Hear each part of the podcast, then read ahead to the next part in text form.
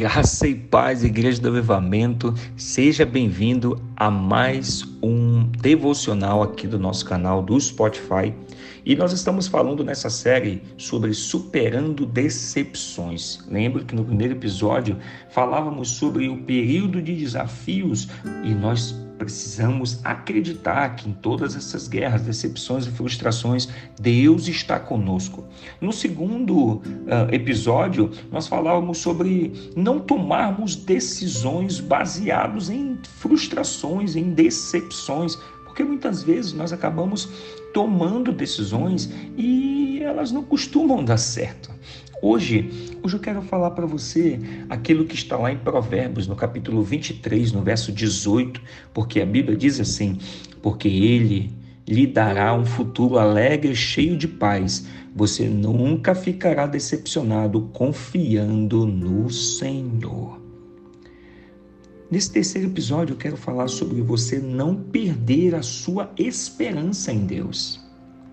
Porque normalmente quando nós passamos por um momento de decepção, de frustração, o diabo sempre, queridos, ele sempre vai lançar setas de desânimo na nossa vida, ele sempre vai lançar seta de desânimo na nossa mente, mas eu quero te dizer, em nome de Jesus, não permita que essas setas possam atingir o teu coração. É por isso que você tem que ter toda a armadura do Senhor sobre a tua vida, para que você não possa ser atingido por esses dardos inflamáveis. E mesmo quando passardes por grandes tribulações, vocês continuarem inabaláveis.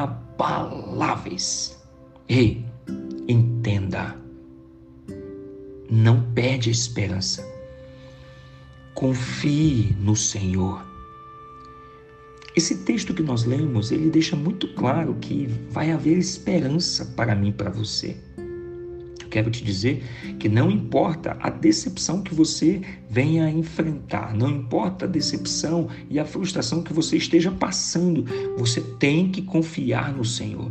Você tem que se conservar no teu Deus. Você tem que acreditar que Ele é poderoso hum, para satisfazer os desejos do teu coração, para te socorrer no tempo da tua angústia. Então entenda, ei, está passando guerra, está passando luta, está passando dificuldade, em nome de Jesus, acredite, Ele é contigo. Para de tomar decisões baseadas nas emoções, nas frustrações, nas decepções.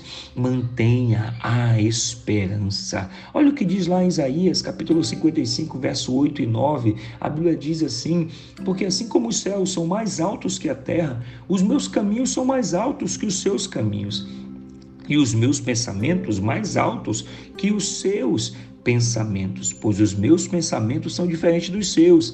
A minha maneira de agir é diferente da sua, declara o Senhor. Ei, aqui está muito claro. Os pensamentos e os caminhos do Senhor são mais altos que os nossos. Então, acredite.